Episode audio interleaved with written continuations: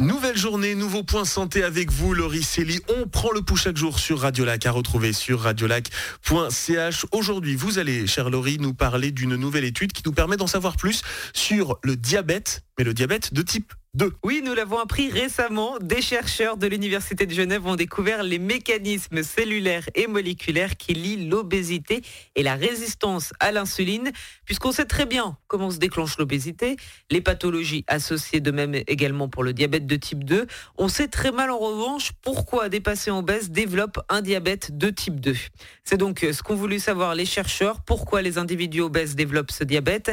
Xavier Brenachot est chercheur à l'Université de Genève dans le département physiologie et métabolisme. On a identifié un gène qui code pour une protéine qui va en fait rendre l'insuline inefficace.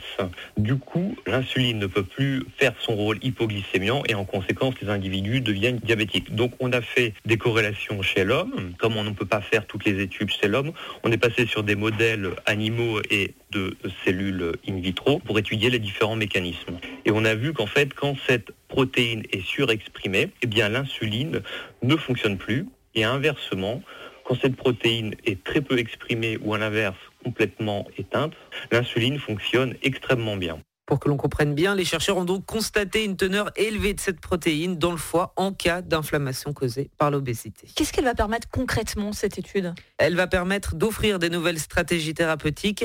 On pourrait notamment développer de nouveaux médicaments pour soigner le diabète de type 2. Là, on a identifié l'acteur et la suite de cette étude, c'est de manipuler cet acteur, euh, l'éteindre euh, avec une drogue, son activité, et de voir si on peut pharmacologiquement l'inhiber afin de développer un traitement. C'est une nouvelle étude, c'est un progrès, ça peut être un progrès. L'obésité, on le rappelle, touche 650 millions de personnes et elle augmente le risque de développer des maladies métaboliques, principalement le diabète de type 2. Le mieux, si vous voulez éviter cela, eh c'est de lutter au quotidien contre l'obésité. Ça passe par du sport, ça passe par euh, bien manger. Est-ce que vous avez, Laurie, quelques conseils à donner pour lutter contre l'obésité? Après l'obésité, ça peut être aussi euh, un facteur génétique. C'est difficile de, faire des changements comme ça.